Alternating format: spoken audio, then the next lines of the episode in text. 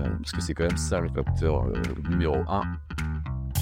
Pour moi, c'est un peu le marqueur pour savoir si j'en ai trop fait. Ça, ça doit être aussi encadré, on va faire voilà, au petit bois dans la chose.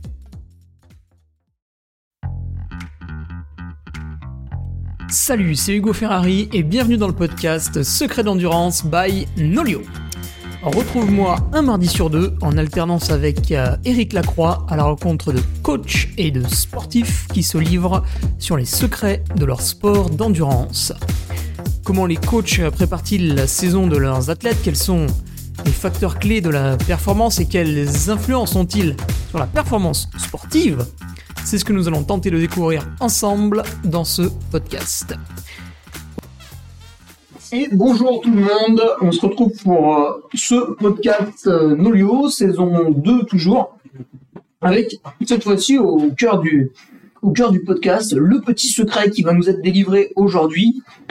Ça parle préparation physique. Pourquoi? Parce que euh, normalement, vous qui m'écoutez, vous êtes des passionnés, vous aimez la borne, vous aimez l'entraînement, et malheureusement un jour vous êtes blessé. La faute à pas de chance? Pourquoi ça m'arrive? Pourquoi moi? Pourquoi maintenant? Donc on va découvrir pourquoi vous êtes peut-être un petit peu responsable sans vouloir trop vous stigmatiser, mais surtout comment vous permettre de ne plus recommencer. Et c'est pour ça qu'aujourd'hui, on a avec nous Cap Prévention. Alors Cap Prévention, c'est une structure d'accompagnement d'athlètes d'endurance. J'en dis pas plus. Nos deux kinés, ils sont là, pratiquants, passionnés. Leur but, ça va être d'optimiser la performance que vous allez découvrir. Ils travaillent à distance avec Nolio, donc ça c'est un petit peu particulier, on y, on y reviendra brièvement. Et puis, euh, ils ont déjà de, de, nombreux athlètes avec eux. Donc, euh, bonjour Gauthier, bonjour Théo. Salut Hugo. Salut Hugo. Aujourd'hui, on parle préparation physique. Donc, quand on commence la préparation physique, on a tout de suite euh, le cliché immédiatement qui nous saute aux yeux. C'est la préparation hivernale. Est-ce qu'on peut la définir dans un premier temps avant de se lancer Je me suis blessé, machin, truc, bidule? Ok.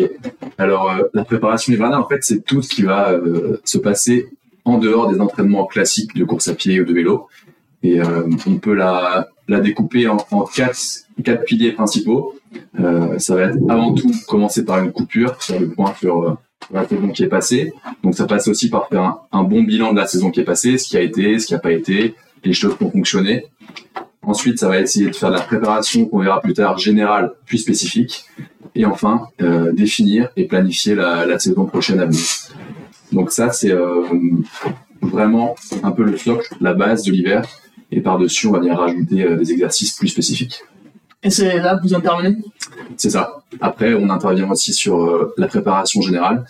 Mais la préparation spécifique, ça passe absolument par un bilan des points forts, des points faibles de l'athlète pour pouvoir définir au mieux la marche à suivre pour l'hiver. Le, le, bilan, c'est vous qui le réalisez aussi? Le bilan, c'est nous qui le réalisons. Donc ça, on peut le faire de deux façons différentes. La majorité des cas, ça se fait à distance. Il y a pas mal de tests qu'on a filmés, développés, qu'on envoie à l'athlète. Ou alors, ça peut se faire comme on l'a déjà fait aussi en présentiel, où là, ça va être des recherches quand même un petit peu plus, un petit peu plus poussées, un petit peu plus développées. Alors c'est très intéressant. J'ai j'ai euh, testé les deux versions de votre bilan, le présentiel et à distance. Et du coup, à distance, c'est vraiment bluffant parce que vous avez l'exercice à faire, vous fournissez à l'athlète une vidéo qu'il faut exécuter, et vous lui demandez de se, filmer. Tout de suite, il y a direct une implication quand même de la part de, l'athlète, puisque euh, il faut qu'il se filme, il faut qu'il envoie le fichier, vous vous regardez, vous lui faites un retour. On comprend que d'un coup, on, a affaire à une expertise quand même. Ouais, le but c'est ça, c'est de rendre aussi, je pense, l'athlète euh, acteur de, de, sa préparation, de être conscient de ce qu'il fait et euh, pas être juste dépendant d'un kiné ou d'un préparateur physique qui voit en, en, présentiel et qui va lui donner sa séance et l'accompagner, lui prendre la main. Donc ça permet aussi, je pense, du côté de l'athlète d'apprendre pas mal de choses sur soi et comment euh, comment son corps fonctionne et comment il peut faire pour optimiser ses qualités. Donc il y a une vraie euh, volonté de l'athlète de d'aller mieux, de vouloir se soigner, de se prendre par les mains. Nous, on peut l'accompagner, mais c'est pas nous qui allons le soigner avec des miracles. C'est vraiment un travail de longue haleine euh, sur euh, plusieurs mois, voire plusieurs saisons pour certains. Ok, alors tout de suite, on voit quand même il y a une certaine implication. Est-ce que c'est réservé uniquement à, l'élite, à celui qui veut à tout prix réaliser une performance éclatante euh, dans les médias, ou un débutant, un coureur de, de milieu de peloton, un cycliste, euh, d'une catégorie intermédiaire euh, Est-ce que eux aussi, ils vont, ils vont pouvoir être concernés par euh, cette, euh, cette prévention que vous proposez? Ouais, bien sûr. Nous, on s'occupe vraiment de tous les sportifs euh, d'endurance. Donc, on est principalement sur course à pied, vélo, triathlon, on va dire. Mais on s'occupe des personnes qui veulent finir leur premier 10 bornes. À certains athlètes élites, c'est vraiment assez varié. C'est ça qui nous plaît aussi d'avoir des challenges complètement différents. Et du coup, bah, ils n'ont pas forcément les mêmes moyens en termes de temps, en termes de technique et les mêmes ambitions. Donc, euh, c'est assez challengeant, euh, ça. Ah, Parce qu'en fait, euh, tout le monde se blesse. que tu sois bon ou mauvais, tu te blesses. Euh, Est-ce que tout le monde se blesse euh, Je sais pas, mais oui, c'est sûr que quand tu cours plusieurs années ou quand tu fais du sport euh, assez intensément plusieurs années ou même de manière amateur, tu peux souvent rencontrer des petites gênes, des petites douleurs qui peuvent traîner à droite à gauche et des fois ça entraîne même euh, une blessure qui, qui t'empêche de pratiquer pendant plusieurs semaines ou mois. Parce que la, la blessure, ça va être toujours plus ou moins le même schéma? Ça va être une, une surcharge par rapport aux capacités du corps à supporter. Sauf qu'un athlète élite, il va avoir une surcharge largement supérieure à un débutant par rapport à ses capacités qu'il est capable de supporter. C'est toujours cette, différence de ratio euh, charge-récupération, mais sauf que les valeurs de charge sont pas les mêmes du débutant qui va se blesser ou l'élite qui peut se blesser. Et puis surtout que souvent le, débutant, il est débutant parce que en fait, euh, une fois qu'il a fini son, son sport, son entraînement, il y a une part euh, non négligeable qui est accordée à la famille ou au travail, ou les deux. Et du coup, en fait, il récupère jamais. C'est ça. Plutôt. Malgré qu'il s'entraîne peu, il récupère pas. Donc la préparation générale, hum, là-dessus, vous intervenez aussi déjà dans la préparation générale, on intègre cette notion de je réalise des choses pour ne pas me blesser. Ouais, et pour être plus performant également. C'est un peu les deux ensemble. cas de prévention intervient sur les deux volets. Je préviens ma blessure et ma performance. Ouais, les deux sont intéressants en fait. Euh, on a un exemple. Par rapport à, à la préparation générale. Ouais, pour, le- pour le coureur à pied, pourquoi à un moment donné il va falloir qu'il se gagne, tu vois Ok, ouais, Bon, ça commence à être un peu intégré, mais vu qu'on est sur le début du podcast, on, on- on part sur une base. ok, ok. Euh, bah déjà, pourquoi il faut qu'il se mette sur son tapis, là, qu'il se mette une position insupportable pendant une minute, euh, alors qu'il pourrait courir? Bon, déjà, il y a mieux que le, le gainage euh, en, en planche, mais le but, c'est de faire des exercices complémentaires à ce que tu peux faire en, en course à pied, de développer des qualités autres que l'aérobie, et puis aussi euh, un aspect de santé en général, et euh, de développer les capacités de ton corps. Comme ça, plus tu as un corps fort, plus tu es capable d'encaisser les, les- les choses que tu lui demandes, euh, notamment en course à pied ou en compète. euh, voilà. Plus tu es capable de faire des choses, mieux ça se passe généralement. Ok, et une fois que cette préparation générale elle est faite, alors préparation générale parce qu'elle colle avec à peu près tous les sports, là on passe à un truc un peu plus pointu, la préparation personnalisée et la prévention des blessures. C'est là où vous avez vraiment votre expertise. Ouais, ouais. Ouais, ça plus que donc ça c'est En fait, il y a que des mecs blessés qui viennent. Il y a souvent des mecs blessés, voilà, des mecs qui Est-ce ont qu'il y a des gens qui viennent en vous disant euh, Moi, je, tout va très bien en fait, Ouais. mais euh, je veux juste faire des trucs pour être sûr que tout continue d'aller bien. ouais, Encore des hier. fois. Ah, vous avez quand même des mecs euh, qui sont intelligents alors. Mais des fois, il y en a qui disent euh, tout va très bien et ils veulent tout changer. Dans ce cas-là, tu lui dis bah non, je change Ah, comme ça, je change rien. le, le gars qui doute. Si tout va bien, change rien et continue comme ça parce que tu peux lui rajouter des petits trucs en plus, des petites charges en plus qui vont lui faire passer sur la semaine à un niveau de fatigue euh, au-delà de son seuil par exemple et après tout va partir euh, va partir de travers. Donc ça c'est aussi euh, à doser avec la tête parce que mine quand tu fais aussi de la préparation physique euh, spécifique ou générale, ça te rajoute encore dans la semaine une charge en plus qu'il faut être capable de, de prendre en compte et d'assimiler aussi complètement. Et par exemple, on retrouve aussi des athlètes qui ont l'habitude de faire un peu de gainage, un peu de renfort, mais ils vont souvent faire la même chose tout au long de la saison. Par exemple, ils vont faire que le gainage de face, de côté, ils vont faire 10 squats, 10 deadlifts, des montées sur les mollets, deux trois gammes dans les escaliers, et puis c'est tout. Et Ouais. puis au fur et à mesure, euh, quand tu fais ça une saison ou deux saisons, euh, si tu apportes toujours les mêmes euh, stimulations, c'est moins intéressant, et avec la routine, ça devient... bah, c'est clairement tu manques d'efficacité alors que si tu changes d'exercice et tu changes les, les stimulations c'est plus intéressant sur le long terme sur cette préparation personnalisée, on, on- on travaille quoi? On travaille, euh, donc si un sportif est très fort, on travaille sa force ou euh, on, on va plutôt aller chercher des points faibles?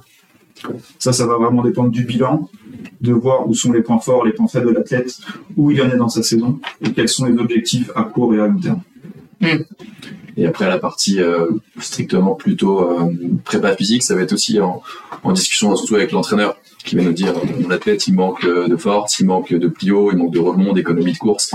Et à ce moment-là, on peut proposer des protocoles enfin des protocoles, un bloc spécifique pour travailler certaines qualités.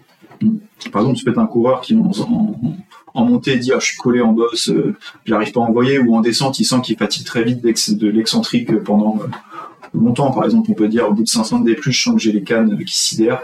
Ok, bah, peut-être qu'on peut faire quelque chose là-dessus euh, en termes de renfort. D'accord, mais est-ce que vous n'êtes pas quand même meilleur que l'entraîneur pour se rendre compte de, de, de ce qu'il faut faire? Ou on aurait plutôt un entraîneur qui dit bah, mon athlète, je pense qu'il a des axes de progression qui sont limités euh, à cause de ceci, cela.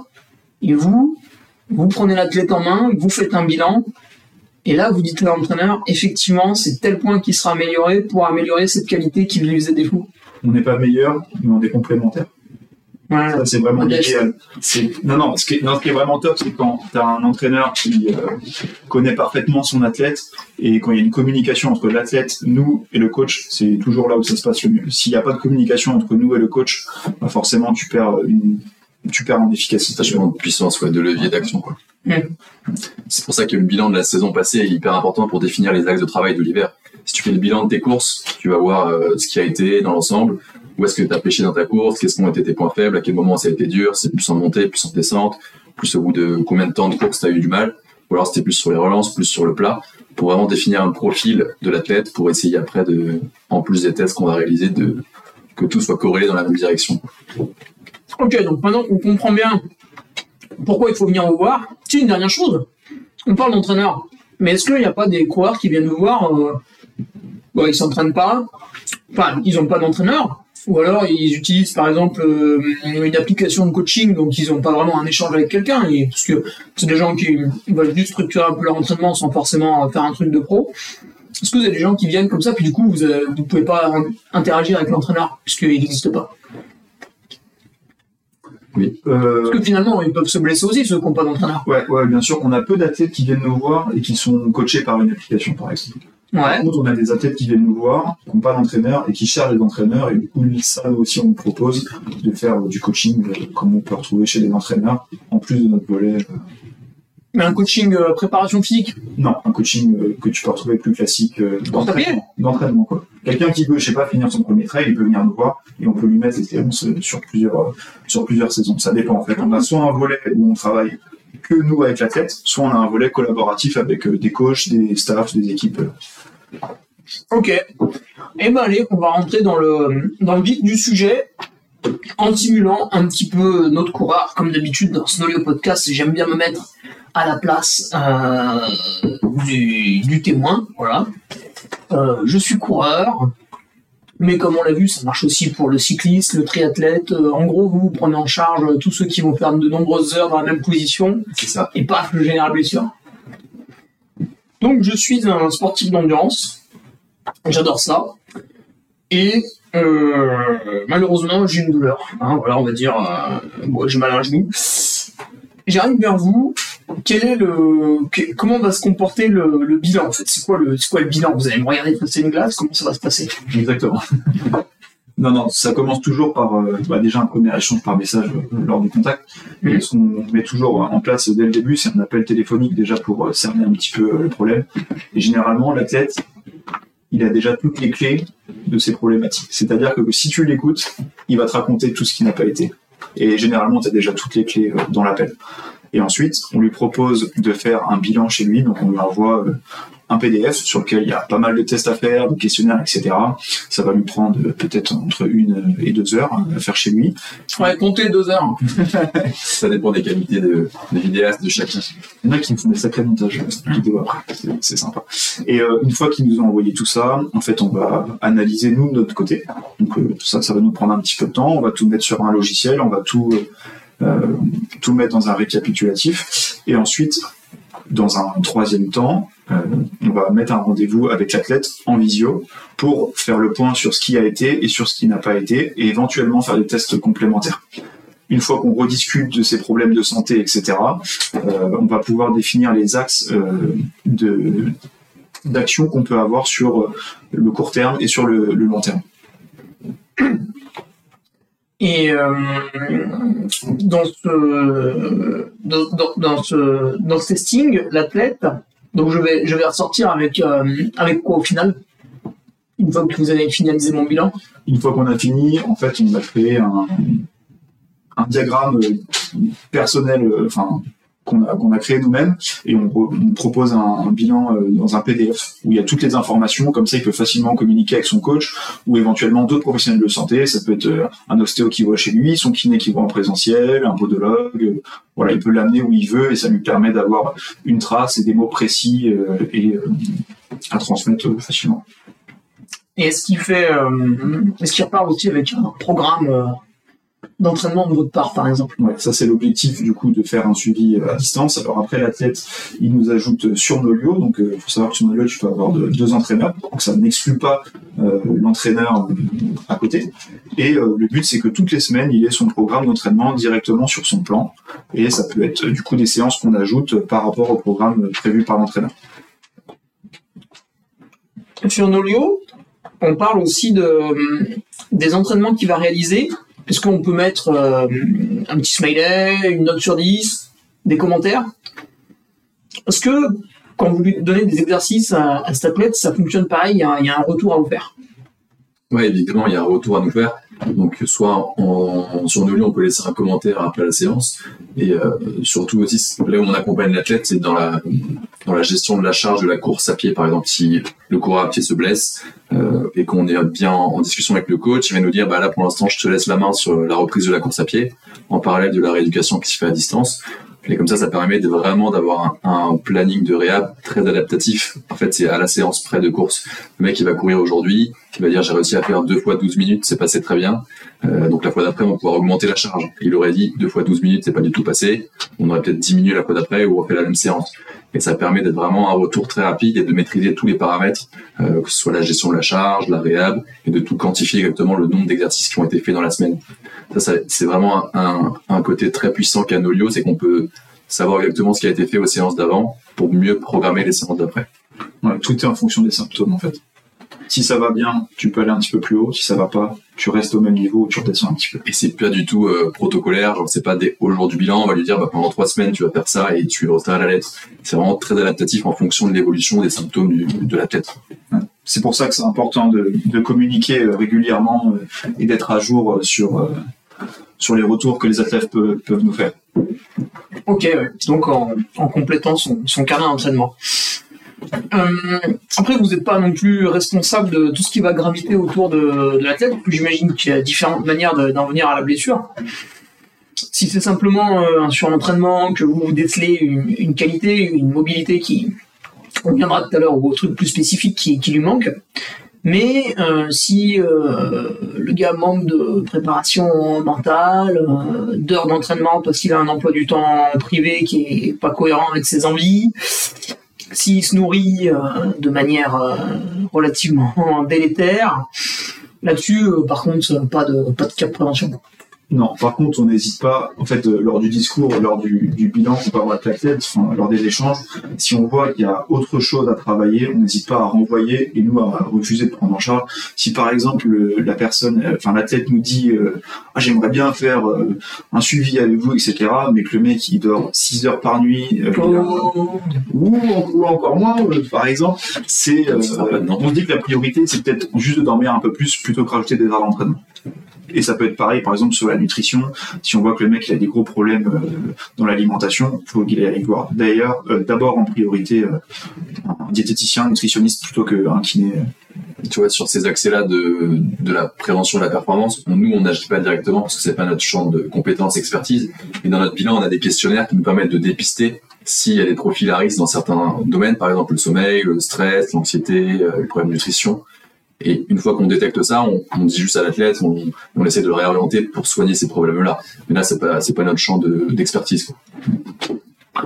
Alors du coup, je reprends mon, exemple. Donc, euh, je, me suis fait un petit bobo. Vous m'avez fait mon, mon bilan. Vous m'avez dressé euh, un petit programme, disons sur la première semaine, pour que je recommence à bouger de la bonne façon. Et ensuite, comment comment je vais organiser ma, ma préparation en fait? Euh, Imaginons que je, euh, je, je, fasse le chemin vers la guérison pendant pendant un mois, un mois et demi. je suis guéri, je recours ou je refais du vélo exactement comme je le voulais. Euh, Est-ce que je sors de la machine 4 prévention ou ça y est, j'ai mis le doigt dans l'engrenage et vous faites hop hop hop, ça c'est guéri, mais attention, regarde, t'avais un petit défaut ici ou là.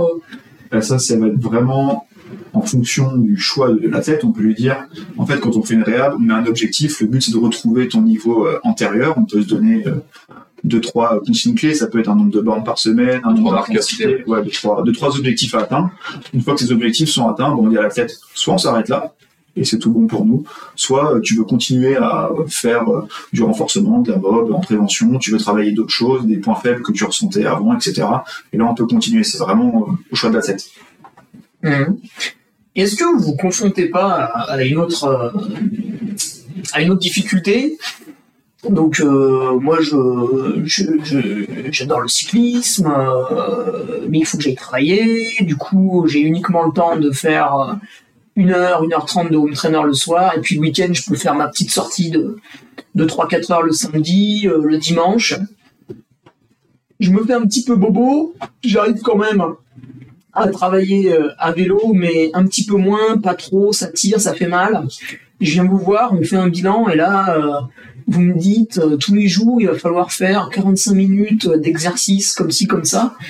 Et, et là, c'est la catastrophe, parce que ça ça rentre pas dans mon emploi du temps, et je suis face à un choix cornélien. Souffrir pendant 45-50 minutes sur mon home trainer en sachant que bon, ça va passer, mais ça va faire très mal, et on sait pas si ça va s'arrêter dans les prochaines semaines. Ou arrêter euh, mon sport favori et passer sur le tapis pour euh, mes exercices. Ah, le but du suivi personnalisé, c'est de pouvoir s'adapter aux contraintes de, Ah, comment, comment on priorise en fait une fois que le gars il, il a défini des contraintes horaires euh, drastiques Euh, bah, ça va dépendre aussi de ses dispos. En fait, on peut, soit par exemple, on pourrait imaginer le, la personne nous, nous laisse deux fois une heure dans la semaine, où là on programme des séances longues et on va dire complètes. Mais on peut aussi euh, compartimenter les séances et dire, ok, tous les jours, je peux faire 10-15 minutes. Et là, on parle Mm. plutôt de routine. Et du coup, ça dépend de l'agenda de la personne. S'il est débordé et qu'il a deux jours de libre, et ben on va mettre sur ces deux jours de libre. Et si euh, il faut s'adapter autrement, on le fait, on le fait autrement. C'est vraiment euh, adaptatif euh, à l'individu.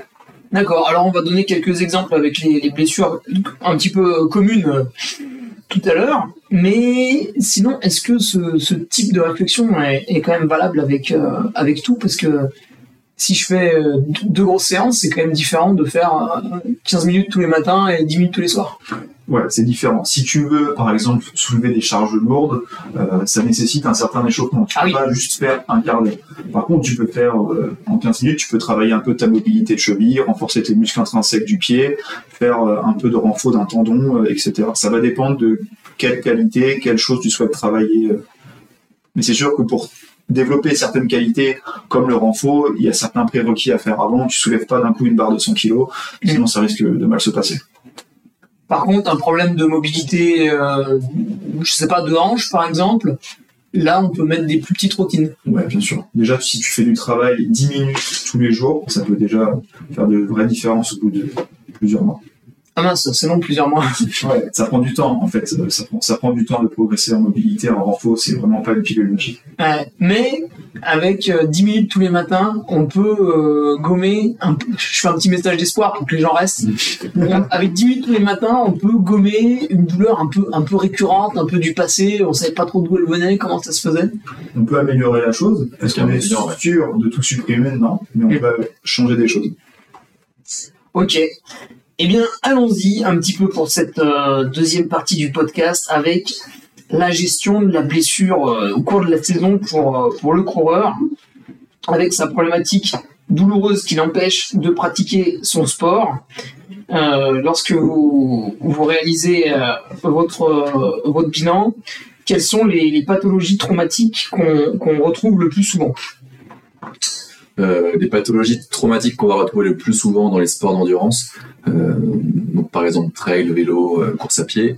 Ça va être en course à pied, euh, trail, ça va être souvent l'entorse de cheville, la classique. Ah. Euh, et après en, en vélo, ça va être euh, plutôt traumatique du type de fracture. Avec, euh, pour penser à TDH récemment, le scaphoïde ou encore la clavicule. Mais euh, en trail, il y a quand même moins de fractures. ça peut arriver, mais moins de fractures traumatiques au niveau du membre inférieur ou du membre sup.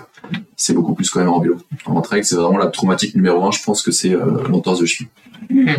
Le tout trailer a au moins fait une fois une entorse de cheville dans sa carrière. Euh, co- comment vous faites quand un trailer vient vous voir, enfin ou même un, coureur sur route, parce que finalement, euh, souvent ils sont tentés d'aller courir un peu dans les chemins, le triathlète aussi. Lorsqu'un coureur vient vous voir et qu'il s'est fait une entorse, quelle, est un petit peu euh, globalement hein, les, phases que vous allez aborder pour qu'il retourne le, le plus vite possible, parce que c'est toujours ça, on veut toujours y aller le plus vite possible la course. Alors, déjà, quand c'est une blessure traumatique, il faut euh, absolument exclure euh, les facteurs euh, de gravité. Par exemple, si c'est une, entorse, c'est qu'il n'y a pas une fracture associée, c'est pas un arrachement ligamentaire? Donc ça, quand c'est traumatique, je pense que c'est quand même mieux des premières séances d'aller voir un kiné ou un médecin en présentiel pour vraiment exclure tout ça et prendre le temps de, de faire les premiers soins de thérapie manuelle, de drainage, les premières choses qu'on peut pas faire à distance. Et après, une fois qu'on arrive dans une deuxième phase plus active de la rééducation, Là, ça peut tout à fait se faire euh, à distance et revenir de temps en temps chez un kiné ou un médecin ou un ostéo s'il y a besoin de faire euh, d'autres soins plus manuels en fait. Et du coup, vous attendez quand même l'image médicale en cas de chute, euh, de choses comme ça? En cas de gros pépins, ça reste des éléments intéressants. Ouais. Pour exclure euh, des choses graves. Il faut vraiment être conscient qu'on ne peut pas prendre en charge à distance toutes les pathologies. C'est vraiment au cas par cas. Ok. Et euh, sur ces sur ces entorses de de cheville, on va on va pouvoir compter un peu un peu combien de temps et surtout votre accompagnement, il va permettre de, de retrouver euh, la course. Et est-ce qu'après, il va permettre aux coureurs aussi de retrouver un peu de, un peu de confiance? Ouais, bien sûr, c'est le but en fait. Souvent, on a peur. hein. On dit qu'une fois qu'elle est tordue une fois, c'est Ouais, l'appréhension. Bah, c'est un des facteurs de risque, c'est de faire des entorses, c'est d'en avoir déjà eu avant et d'avoir une instabilité, on va dire, chronique euh, de chez nous. Donc le but, c'est de faire du travail euh, régulier et d'augmenter à chaque fois les contraintes euh, mises sur la cheville. Et une fois que tu arrives à valider deux, trois grosses sorties avec un peu d'intensité, etc., déjà, tu vas directement retrouver de la confiance, mais c'est sûr que si la personne, enfin si l'athlète fait des entorses régulièrement, ça va prendre du temps. Ça dépend de la gravité et du nombre d'épisodes de blessures. euh, Mhm. Alors pour la cheville, j'ai un, bon exemple, parce que je me suis euh, arraché deux ligaments il y a, il y a quelques temps. Et euh, je n'ai fait absolument aucun soin, ce qui est, ce qui est très mal. Et j'ai recouru sur la douleur, ce qui, est, euh, ce qui me faisait un, un combo absolument merveilleux. Et du coup, ça passe, mais il y a euh, une cheville qui ressemble plus à rien, on dirait un bloc de béton. Et donc là, bah, on pourrait s'amuser à faire euh, des exercices de mobilité pendant peut-être deux ans pour retrouver euh, tout ce qu'il faut. Est-ce que vous avez aussi la gestion de ce type de, de, de, de pratiquant, celui qui justement réfléchit pas, il essaye coûte que coûte, et puis une fois que le problème est vraiment installé, il vient vers vous, et là, bon, bah, quelque chose qui aurait pu être résolu en 3-4 semaines, vous lui dites, ouais, bon, là, quand même, c'est grave, euh, ça va durer plusieurs mois. Ouais, ouais, bien sûr, bien sûr. C'est aussi le cas, par exemple, sur les tendinopathies. L'athlète, il va, avant de consulter, il va attendre de plus pouvoir courir. Hey, Alors que si c'est pris en charge rapidement, tu peux facilement adapter l'entraînement, mettre en place euh, du renfort, par exemple, et ça peut se soigner euh, beaucoup plus rapidement que s'il va jusqu'à l'arrêt à cause de la douleur. donc ça, tendinopathie, c'est plus pathologie de surutilisation. Exactement. Pour le cas de la fracture, alors je retourne avec un, un exemple magnifique. Je m'étais fracturé la rotule. Alors là, on se fracture la rotule, on se dit, bon, euh, là c'est l'articulation du genou, euh, quand même, euh, est-ce que je vais recourir Si on ouvre Internet, c'est la fin du monde, et on n'a que des exemples de gens qui ont mal toute leur vie. Fracture de la rotule, pareil, une fois que c'est une fois que c'est résolu, que le chirurgien a dit, ça y est, l'os est collé, vous vous intervenez? Ouais, C'est le moment où on entre en jeu? C'est ça. C'est le moment où on peut faire euh, donc du coup le bilan classique, euh, plus la visio avec du coup euh, l'entretien et voir l'état dans lequel est le genou. Et puis après c'est bah, ce qu'on appelle plus la phase aussi de réathlétisation. Donc c'est de retour de retour au sport jusqu'au retour à la compétition avec du coup pas mal d'exercices euh, pour travailler sa, force des membres inférieurs, sa mobilité de sa rotule, de sa cheville, de ses hanches, de son genou et euh, pour retrouver une fonctionnalité euh, globale au niveau du genou. Parce que la problématique de la fracture, c'est quoi? C'est parce que quand on écoute le, le chirurgien une fois que la fracture elle est terminée, lui il nous dit l'os il est recollé, c'est bon, vous êtes guéri. quelle est la problématique à ce moment-là C'est tout ce qu'il y a autour. Ouais. Ouais, c'est tout le désentraînement que tu vas avoir. Tous tes muscles, tendons, euh, et aussi les articulations et les ligaments vont être moins forts qu'avant ta blessure. Parce que si tu fais une fracture classique, euh, bon, ça dépend où c'est placé, du grade, etc. Mais tu vas souvent t'arrêter 6-8 semaines complètement. Donc euh, là, tu as un phénomène de désentraînement qui est vraiment très marqué. En fait, le corps, c'est une fabuleuse machine euh, biomécanique, mais en fait, quand on le met au repos, il y a tout un système de désadaptation qui se met en place. Donc, c'est pas uniquement le genou qui va être peut-être problématique à la reprise, mais c'est tous les tendons du pied, de la cheville, de la hanche, toutes les articulations qui sont désadaptées à la course à pied pendant ces peut-être deux mois d'arrêt et qu'il va falloir remettre en charge progressivement pour éviter justement qu'on bascule suite à une fracture dans une pathologie après de surutilisation. Parce que tu vois, tu peux avoir une surutilisation secondaire à une fracture de rotule que tu as eue, et si tu reprends bah, trop fort, tes tissus ne sont plus adaptés à la contrainte que tu avais avant ta fracture, et là tu as un risque de, de te reblesser par-dessus. si tu fais, on va dire, 8 heures d'entraînement, on peut, on peut parler en nombre de bornes, si tu fais 80 bornes par semaine et que tu reprends, tu peux pas reprendre par 80. Après, c'est là, vraiment pas. Il faut vraiment être progressif là-dessus. Ouais, j'ai vu ça euh, cet hiver. Alors, c'est justement là où on voit quelques coureurs, des fois, ils ont, une blessure et euh, ils, la, guérissent et ils reprennent. Ils sont tout frais, ils ont du jus, ils ont de l'envie. Parce que le gars, tu le mets 4 semaines sur son canapé, ça l'énerve, il a qu'une envie, c'est de retourner dehors. Et c'est là où on voit des, phénomènes de, de, de deuxième blessure, un espèce de ricochet, ça tu veux dire, Gauthier? Exactement ça, ouais. On peut appeler ça des pathologies de surcharge secondaire à un premier traumatisme. Par exemple, euh, toi, tu te fais une fracture de rotule, tu arrêtes, euh, je sais pas combien de temps tu avais coupé, mais deux mois, on va dire. Et tu 4 mois la course. quatre mois la course, et tu reprends la course en euh, quatre mois plus tard, je sais pas combien de kilomètres t'étais euh, au moment de ta fracture. Ouais, 80, 100. 80-100 par semaine. ouais. Et si tu reprends à 80-100 par semaine, au bout de 2-3 semaines, je sais pas, tu vas nous appeler, tu vas nous dire, bah, je sais pas, j'ai un petit peu mal sous le pied, je comprends pas, j'ai la ponévrose plantaire qui tire, je comprends pas pourquoi, pourtant c'est au genou que j'avais mal, j'ai vraiment mon corps qui part dans tous les temps, je suis plus fait pour courir, faut que j'arrête la course à pied.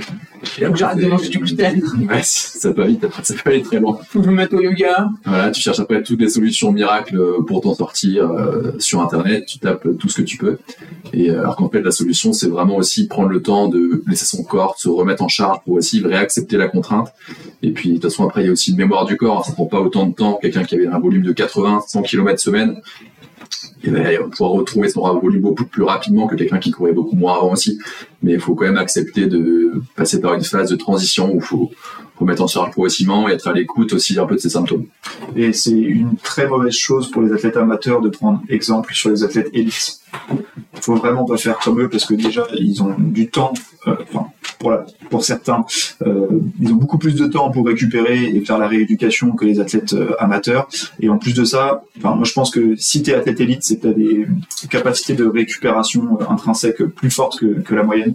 Donc euh, faut, faut vraiment pas suivre les mêmes délais et, et les prendre comme exemple parce qu'il faut savoir aussi que les athlètes élites ils ont des enjeux euh, en termes de compétition et éventuellement de contrat pour certains. Oui, du coup, ils essayent de, de gagner même le- la moindre journée de, de réhabilitation. Donc ça, c'est le premier point très important pour que les gens n'aillent pas à la blessure, soit celle par ricochet que tu évoquais, Gauthier, la deuxième, soit même la première, c'est quand on redébute quelque chose, et ça peut faire écho à la préparation hivernale dont on a parlé. Donc, premier point important que vous nous, vous nous donnez, c'est la quantification de la charge quand on reprend après une longue période de repos. Bien sûr. Ouais, exactement. En fait, il faut accepter, au début, les semaines, elles sont euh, très faciles. euh, on- Trop facile. On s'ennuie. Ouais, carrément. Ok. C'est normal quand c'est sur une reprise. Mais après, ça, ça peut être euh, l'occasion aussi de mettre en place du sport croisé, par exemple, si c'est un trailer et, qu'il y a beaucoup plus de risques avec des contraintes mécaniques liées à la course à pied. Il peut euh, pallier un peu son manque d'heures par plus d'heures de vélo à ce moment-là, puis au fur et à mesure, euh, aller vers plus de course à pied et moins de vélo au fur et à mesure des semaines, Ou développer un pointable avec vous. par exemple. Ok, alors passons maintenant à la pathologie de surutilisation. Donc ça, c'est fameuse tendinite, tendinopathie, le vrai terme. Exactement. Ah, Bravo, Hugo. Soyons précis. La fameuse Bon, hein, deux mots, mais finalement tout le monde a compris ce que c'était. Donc, euh, tendinopathie, est-ce qu'il y, y en a plusieurs Il y a celle euh, qui est aiguë, c'est ça, et puis celle qui est chronique. Est-ce que- est-ce qu'on définit brièvement les, les deux? Euh, ouais, on peut. Une pathologie euh, aiguë, c'est quelque chose qui va apparaître euh, suite souvent à l'augmentation de la charge et qui va être là sur le court terme. Ça va être souvent le premier épisode. Et par contre, une pathologie chronique, ça peut être un tendon qui fait mal pendant plusieurs mois, plusieurs saisons et qui a un nombre d'épisodes plus gros.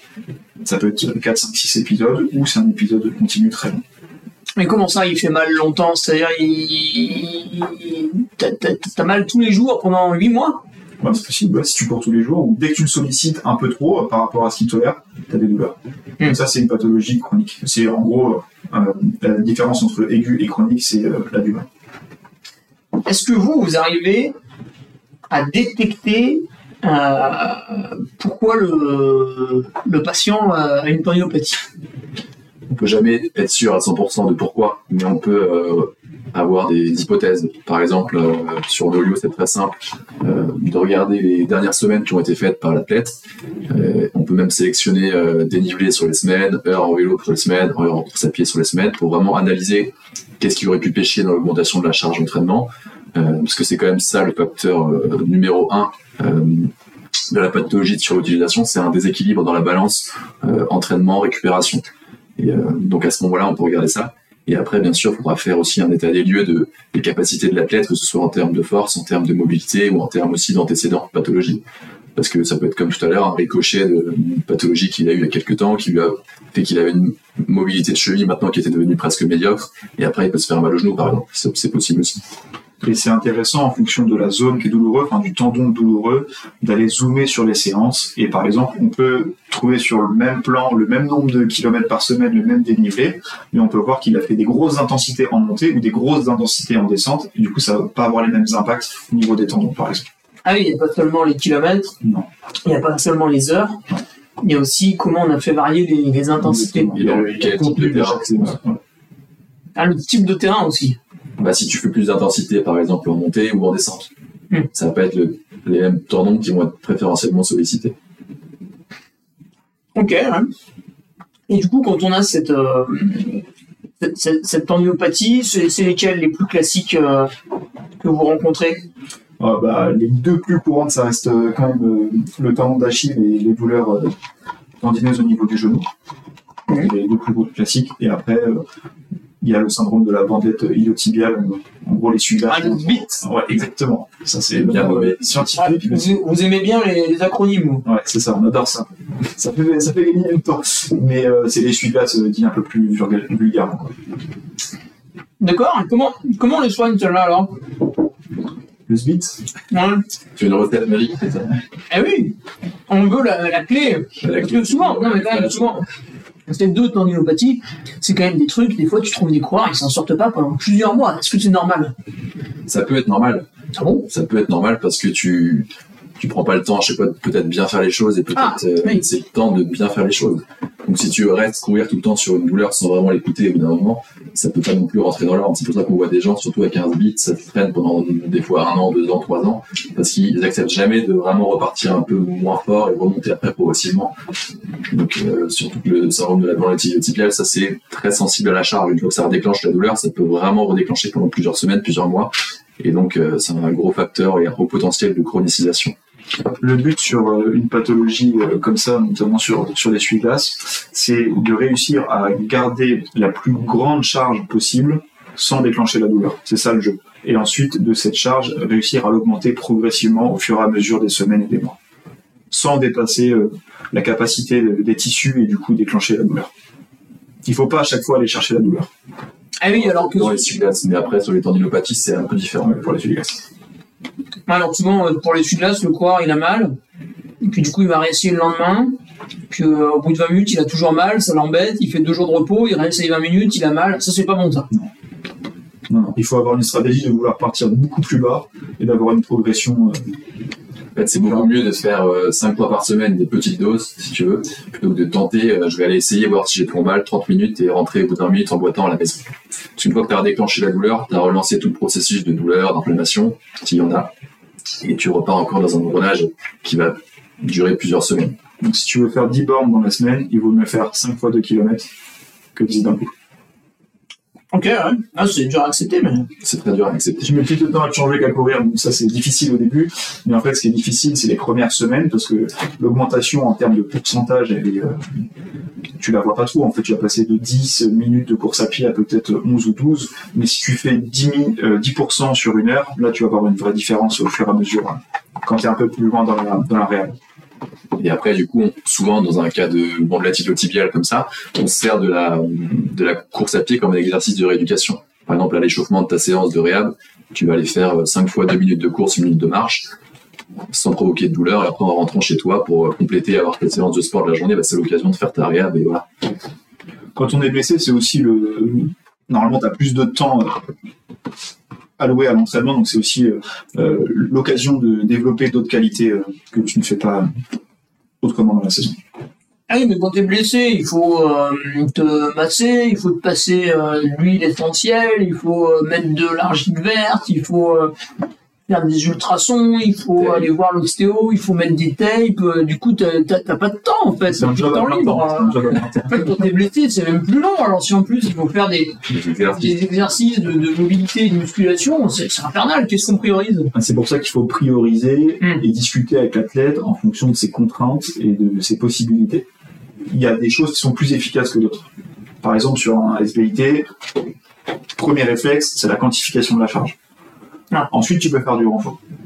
Et ensuite, tu peux aller voir un autre professionnel de santé. Et ensuite, tu peux faire des massages. Et ensuite, tu peux euh, regarder ta nutrition. Et ensuite, tu peux regarder, euh, euh, je sais plus ce que tu as dit, faire du Ah, massage, t'as tout dit, mais euh, Et voilà, il faut prioriser les choses euh, en fonction des pathologies et c'est pour ça que c'est intéressant de se faire encadrer par des gens qui connaissent la pathologie. Parce que un tendon d'Achille, ça se réduit pas pareil qu'un SBIT. ah oui, alors justement, le tendon d'Achille, il y a des autres étapes? Ouais, alors sur un tendon, ce que disait Gauthier tout à l'heure, c'est que tu peux tolérer une petite douleur, enfin une gêne en fait, Trois- contrairement au SBIT.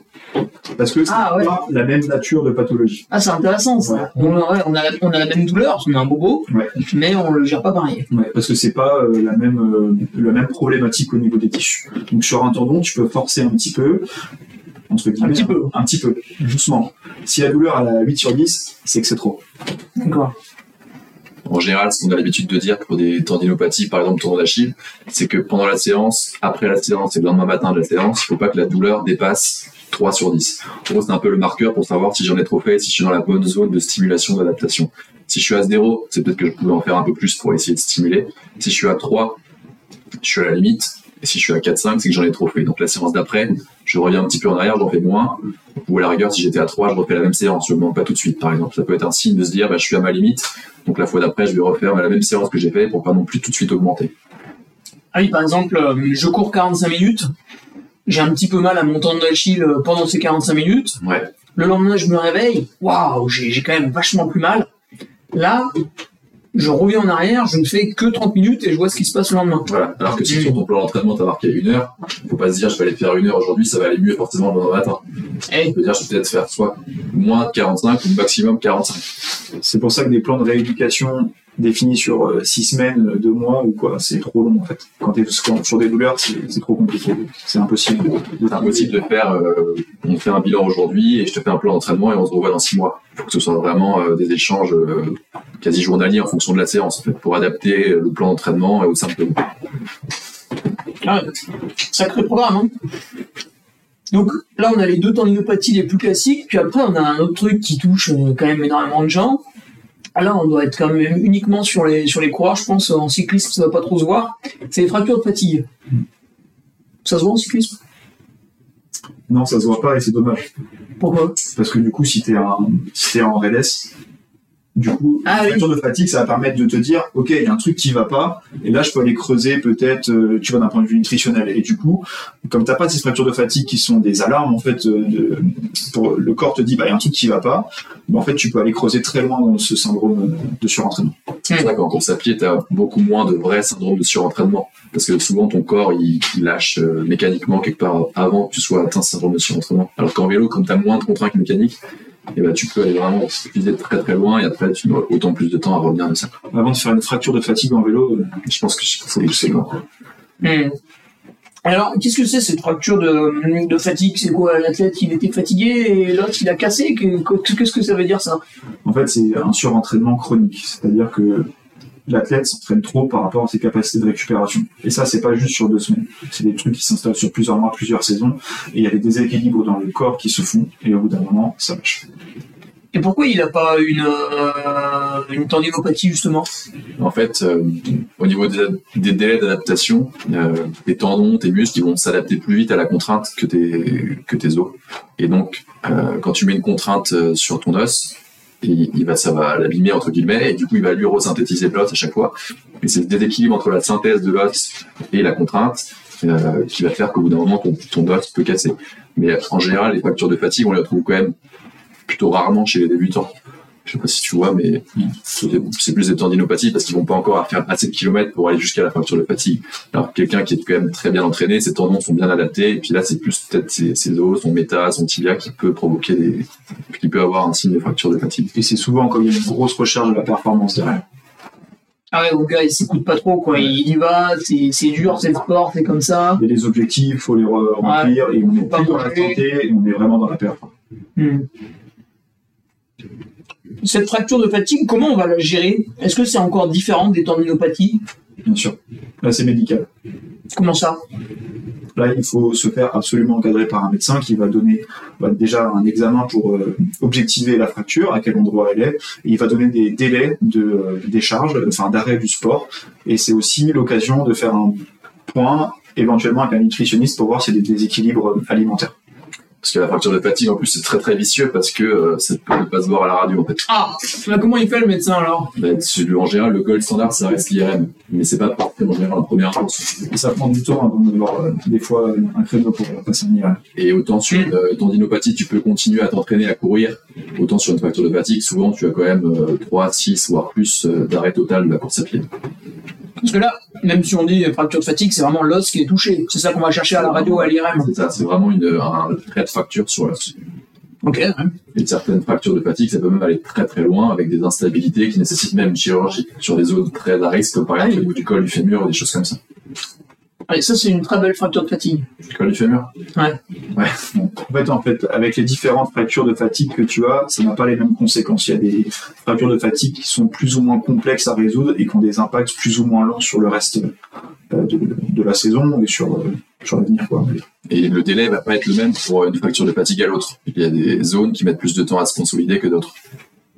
Oui. C'est quoi C'est à cause de la taille de l'os de...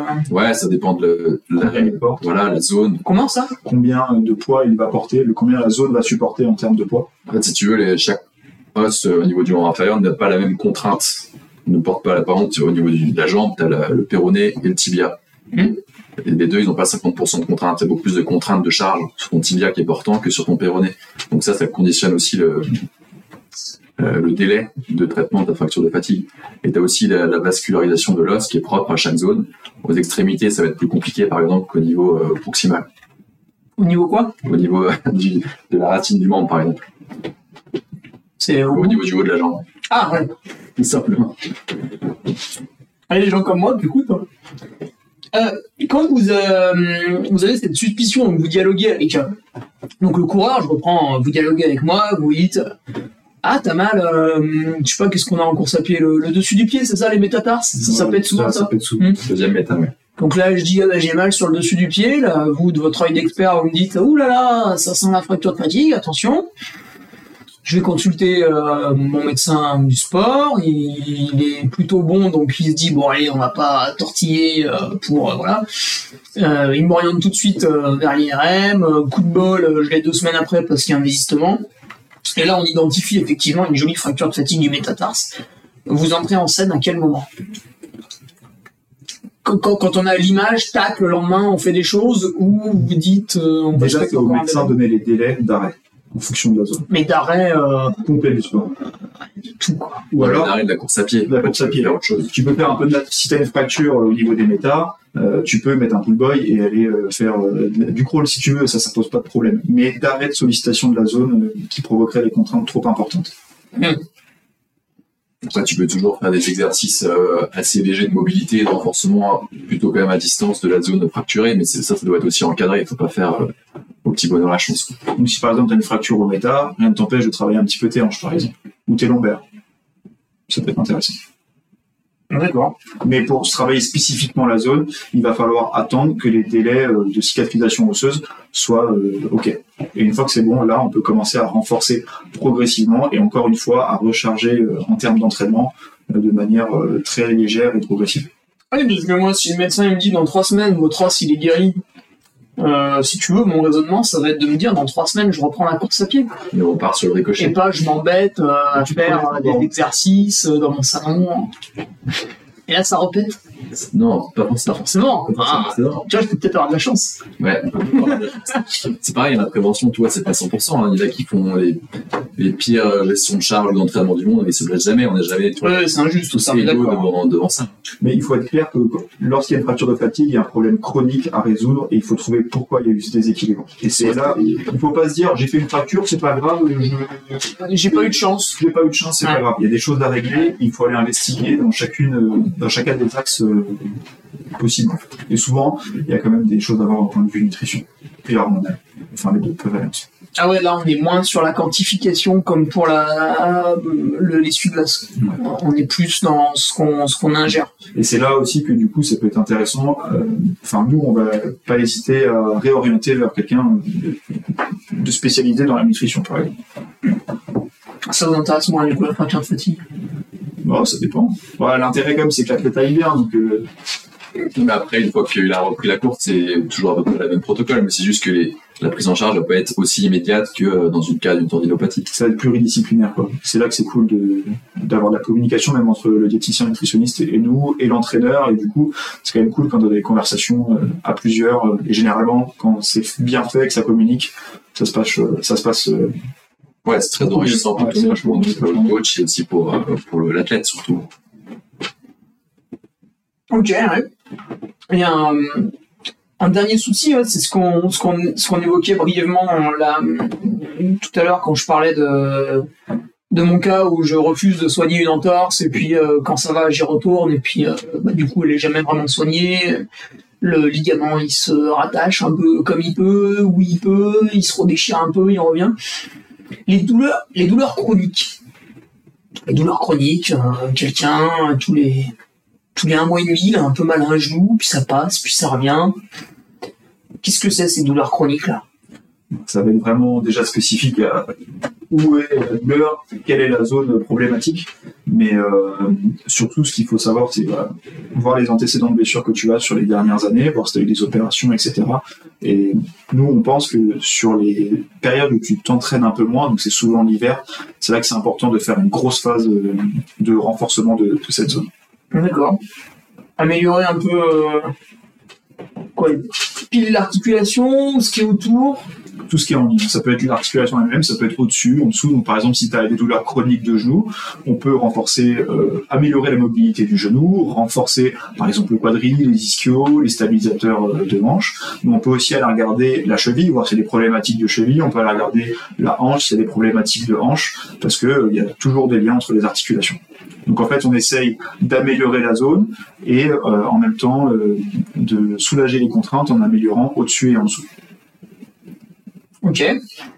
Euh, sur cette chronicité, est-ce qu'on doit jongler avec l'entraînement? Puisque finalement le sportif qui vient vous consulter à ce moment-là, bah il peut s'entraîner simplement des fois ça l'agace, ça le gêne. Il met un peu de, crème euh, sur le genou, bah, ça passe, ça revient. Il peut s'entraîner alors. Qu'est-ce qu'on fait? On, on le freine un petit peu quand même faut s'entraîner intelligemment et ça c'est en corrélation avec le coach c'est à dire que bah, tu mets des objectifs peut-être euh, de manière réfléchie on va peut-être pas enchaîner euh, trois ultras dans l'été on va laisser des phases de récupération et des phases de recharge progressive ça va être vraiment en fonction des symptômes et de chacun Encore une fois, ouais, la clé, c'est l'individualisation. C'est toujours le même problème, c'est que tu peux pas avoir, quand, quand tu as une douleur chronique comme ça, suivre un plan d'entraînement tout fait. C'est sûr que normalement, ça va pas passer et tu vas foncer dans le mur. Et il faut vraiment que ce soit adapté, adaptable, euh, en fonction de si tu sais que bah, tu as un genou qui t'embête euh, de temps en temps, bah, quand ça t'embête, tu modifies du poids, tu fais plus de vélo, tu fais moins de dénivelé, pour essayer de ne jamais dépasser ce seuil qui peut te mettre à l'arrêt total après. quoi. Et du coup, plutôt que de pas faire la course, euh, enfin du coup, ce qui peut te permettre de, de carrément ne pas aller faire ton objectif. quoi faut essayer d'y aller peut-être un peu de façon différente, moins classique, un peu détournée, mais qui permet quand même de- d'être performant le jour de la course. Ça sert à rien de bourriner sur une douleur chronique. Ça marche jamais, ça. Très rarement. Ça a dû déjà peut-être marcher. mais- On a toujours l'exemple euh, du mec qui ça a marché. Il faut voir tous les autres qui sont. Ah ouais, c'est ça. En gros, pas eux, ils parlent pas. Non. Ils, euh, ils, ils racontent, ils racontent pas leur vie. ouais. Ok, du coup, pour résumer un petit peu euh, tout ça, notre athlète euh, d'endurance, quand il veut performer, vous, ce qui va vous intéresser, c'est deux axes de progression. Le premier, c'est un athlète en bonne santé, mais peut-être qu'il a de graves défauts. Voilà, donc ça c'est plus l'accompagnement, prévention des blessures et prépa physique, où là ça va être euh, des petites routines de mobilité spécifiques à ses besoins euh, hebdomadaires, plus des séances de renforcement musculaire en fonction de ses cycles et de ses objectifs. Et bien sûr, après, il y a cet échange aussi euh, quotidien. Donc, comme on disait tout à l'heure, le but de désamorcer la moindre gêne et la moindre douleur dans les premiers signes. Par exemple, il peut nous dire, ah voilà, depuis deux, trois séances, je commence à avoir le tendon d'Achille qui me fait mal. Donc là, on s'appelle, on fait un premier, euh, premier point avec lui pour mettre en place le plus rapidement possible des choses, que ce soit des routines ou aussi l'adaptation de l'entraînement. Donc, on va dire peut-être pendant 10 jours, tu vas peut-être doser, si c'est le cas du tendon d'Achille, un peu le- la vitesse sur le plat ou des dénivelés positifs, le temps que euh, ton tendon voilà, récupère un petit peu et puis qu'on puisse continuer la prépa. Ça permet cet accompagnement de désamorcer au plus tôt possible euh, la bombe avant qu'elle n'explose. Et le deuxième cas, justement, bah, c'est cette bombe qui a explosé, c'est le sportif blessé. Donc lui, visiblement, il a peu de chances d'arriver à la performance. C'est ça. Et donc là, c'est votre deuxième volet d'intervention. Voilà. Donc là, soit c'est une blessure euh, qui est relativement récente, euh, ou alors c'est un mec qui traîne depuis. euh, j'ai une blessure depuis un an, j'ai fait de la kiné un peu à droite à gauche, ça va pas, j'ai repris la course, je fais que me blesser. Dire, je crois que je suis pas fait pour courir, je vais arrêter tout. Des trucs qui traînent depuis très longtemps, et plus c'est traîne depuis longtemps et que c'est peu ou mal soigné, euh, plus comme on a dit tout à l'heure, tout le reste autour se désadapte aussi, donc ça va prendre d'autant plus de temps. Mais dans les deux cas, ce qui va compter, c'est la communication entre les entre les personnes qui interagissent avec l'athlète. Donc ça peut être le kiné qui le voit en vrai, ça peut être l'ostéo, ça peut être le coach, et l'adaptation euh, vraiment très régulière du plan d'entraînement en fonction euh, de la forme de l'athlète et de ses symptômes. Ce qui est, ce qui est hyper important aussi, c'est vraiment, euh, faut être honnête avec l'athlète et modeste dès le début. On va pas lui dire, euh, bah, ça fait deux ans que t'as mal, dans trois semaines, tu pourras courir un marathon si tu viens chez nous. C'est vraiment euh, prendre le temps de bien faire les choses et de accepter de, de travailler vraiment sur ses points faibles et nous faire confiance à 100% et mettre tout en place pour que ça, que ça aille mieux. Quoi. Faut être résilient, quoi. En vrai. Ouais, parce que ses habitudes vont être bouleversées. Oui, clairement. Enfin, faut qu'il soit prêt à changer des choses. Ah oui. S'il est pas prêt à changer des choses, ça va pas marcher, ça va aller loin. Donc finalement, euh, cette blessure est, salu- est salutaire, puisque le sportif ne va pas s'ennuyer, va découvrir de nouvelles choses. Ah, c'est c'est- c'est c'est l'idéal. Et c'est aussi de l'éducation en fait pour euh, les prochaines saisons qui vont qui vont arriver. On espère que l'athlète il va en tirer euh, des connaissances et euh, des bénéfices pour la suite de sa saison, même si on le suit plus. S'il va être éduqué, il va dire ah oui, faut que je fasse gaffe à ma charge d'entraînement, j'ai une douleur, ah bah j'attends pas trois semaines avant d'aller voir le médecin ou de me faire conseiller par quelqu'un. Et ça c'est vraiment le top. C'est le but, c'est de rendre les gens indépendants. Et parce que du coup, on en revient à la problématique du début.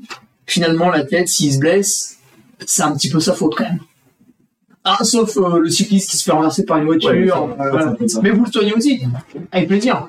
Bah, ça dépend ce que c'est. Si une fracture de la clavicule, euh, non. Ah oui, mais après, il faut un peu le, faut un peu le remettre à bouger. Moi, je me suis cassé la, euh, l'humérus, euh, j'en ai fait des séances de kiné. Ouais, mais il y a des pathologies qui sont vraiment avec Ah, c'est ça. traumatisme euh, qu'on ne va pas prendre en charge à distance. Ah, Il y a bah, des choses qui hein. nécessitent euh, des, des soins en présentiel. Ah oui, oui. On ne peut pas non plus soigner euh, la veuve et l'orphelin pour toutes les pathologies à distance. Ah, c'est dommage. Ok, donc ouais, souvent le sportif, euh, sportif responsable, quoi. hein. quand on a une douleur euh, qui apparaît quelque part, c'est qu'on a fait une bêtise, même si on veut pas se le. Ouais, il faut arrêter de vouloir dire euh, ah c'est sûrement les chaussures qui sont pas bonnes, je vais acheter des manchons, c'est sûrement je sais pas quoi la technique de course qui est pas bonne. Il faut déjà penser un peu ce qu'on a fait nous comme entraînement Mm. avec nos capacités. Surtout ça, c'est toujours pareil. C'est pas comparer son entraînement avec son pote qui court depuis 5 ans et toi qui commence parce que forcément votre corps il n'a pas la même capacité. Après, il y a toujours des exceptions. Un mec qui va commencer la course, qui va courir euh, 50 bornes semaine, ça va peut-être bien se passer, mais c'est pas le cas pour tout le monde, comme on disait. Et du coup, vous allez lui permettre non seulement de ne plus avoir sa douleur, mais s'il vous écoute suffisamment, de plus recommencer normalement. Ce serait l'idéal. Il y en a qui recommencent?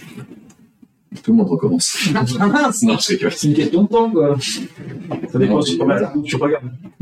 Après, la blessure aussi, c'est pas forcément un échec. Hein. C'est euh, des fois, on a, c'est conscient. Genre, on a voulu se préparer pour un objectif, on a essayé de- d'optimiser tout ce qu'on pouvait, on a mis beaucoup d'heures d'entraînement et puis euh, ça passe pas. Mais après, c'est toutes les heures d'entraînement accumulées qui ont mené malheureusement à cette blessure, c'est jamais perdu. Après, quoi, ça se réutilise et le corps a une mémoire et puis après, on reviendra aussi plus fort. Et des fois, on voit certains sportifs qui, après blessure, sont plus performants sur un point de vue, en tout cas physiologique, parce qu'en fait, ils étaient, euh, il manquait de récupération et de faire, faire une grosse phase de récupération. Derrière, tu peux avoir du gain, en fait. Ah oui, alors ça c'est intéressant, mais c'est pas ça que je pensais. Même si ça, ça fonctionne, je crois qu'il y avait quelque chose comme quoi les, les cyclistes de la FDJ, quand ils avaient des contrats très très longue durée, tous les trois ans, ils faisaient une pause de trois mois, ce qui était euh, assez, novateur dans ce milieu où il faut rouler quasiment tous les jours. Et euh, ils n'étaient pas performants tout de suite en reprenant, hein, mais c'était pour être performants sur le long terme. C'est ça que tu veux dire, Ouais, ouais, c'est intéressant, clairement. Des fois, il faut savoir aussi prendre le temps de régénérer, bien récupérer, et c'est pas juste s'entraîner qui est intéressant. Il faut vraiment prendre le temps de, de récupérer pour bien assimiler l'entraînement et aller vers la santé et la perf. Ça, a assimilé les 3-4 dernières années d'entraînement où on a pris peut-être une semaine ou deux dans l'année max de coupure complète. Donc des fois, euh, la blessure permet malheureusement de faire une coupure plus longue et après, des fois on est surprise à la reprise. Si tu vises que la perf, au bout d'un moment, la santé, elle va lâcher, et à long terme, la perf, elle va sauter aussi. Parce que ouais, tu vois, le corps, c'est quand même euh, une machine magnifique d'adaptation et de compensation. Tu peux euh, être euh, en sur-régime par rapport à ton corps très longtemps et ça peut tenir 6 mois, 1 an, 2 ans. Et au bout d'un moment, quand ça lâche, après, c'est très compliqué de revenir. C'est les étoiles filantes du sport, ça. Ah non, non, vois deux saisons et après, il n'y a plus personne. on en, on en, on en voit toujours.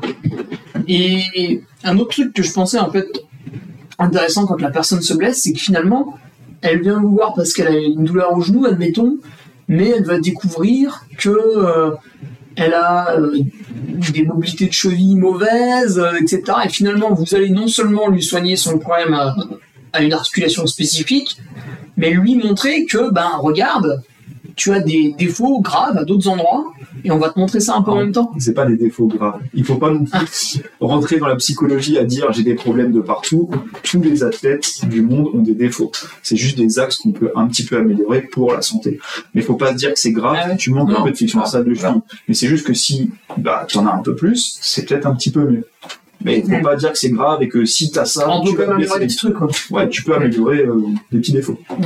Ah, du coup, on va finir en dédramatisant la blessure, en disant que c'est finalement une chose commune, ça, ça, ça arrive, quoi. Tout le monde se blesse. Ouais. hein. Enfin, je connais pas de- d'athlète qui se blesse. Mm. Et, et, et puis que bah, finalement, on peut en guérir assez vite, quand même. Plus que ce qu'on croit parfois quand on s'est enfermé dans un schéma négatif. Ouais, il faut prendre le temps, bien s'encadrer, et puis euh, Et Pas parfois, très on revient voilà, largement meilleur. Peut-être pas largement, mais on était avant. Donc je suis blessé, humilité par rapport à ça, il faut l'accepter et chambouler son emploi du temps. Chambouler son emploi du temps intelligemment en revoyant complètement ce qu'on faisait et en ne retombant pas dans la même routine. Déjà ouais, comprendre pourquoi en fait on s'est blessé. Essayer de comprendre pourquoi en analysant les dernières semaines par exemple. Ah oui, Que ce soit en termes, euh, pas forcément d'entraînement, mais quoi, t'étais au boulot, t'étais en surménage, t'avais des projets à rendre, t'étais aussi à bloc et t'as pas du tout varié ton entraînement. Donc c'est vraiment toutes les semaines précédant la blessure qu'il faut essayer de d'analyser, d'essayer de comprendre au mieux, de décortiquer, tu vois. on monte à quoi Trois semaines Six semaines euh, ça dépend si C'est chronique ou aigu, par exemple. Ah, On peut dire que le dernier mois, ça peut être une bonne, euh, déjà une bonne base. bonne quoi. base pour regarder. Ok, et ben merci Gauthier, merci Théo. Merci Hugo. Merci Hugo. Et pour, euh, pour terminer, vous avez aujourd'hui combien de sportifs sous votre aile? Euh, entre 50 et 60 athlètes euh, qu'on suit pour, pour le moment là. Et ça fait à peu près un an qu'on a lancé les suivis, donc euh, Hmm. Et vous avez quel âge? Ça se demande pas. ça. Environ à deux- à deux ans près. tu me parles pas d'âge. Comme dire. 25. Ouais, 25 et 26. Ok, euh, donc euh, bah, deux, deux jeunes kinés qui ont lancé quelque chose euh, d'assez révolutionnaire, qui ne se faisait pas ou, ou très très peu, enfin, en tout cas on n'entend pas trop trop parler. Et ben c'est c'est intéressant. Je vous remercie tous les deux, et puis à bientôt. Ouais, merci Salut Hugo. Hugo. Salut. À bientôt. Ciao. Merci d'avoir écouté ce podcast. Retrouvez mardi prochain Eric Lacroix pour un nouvel épisode de Secret d'endurance, le podcast by Nolio. Si vous avez aimé cet épisode, n'oubliez pas de soutenir le podcast en lui donnant une note de 5 étoiles. Salut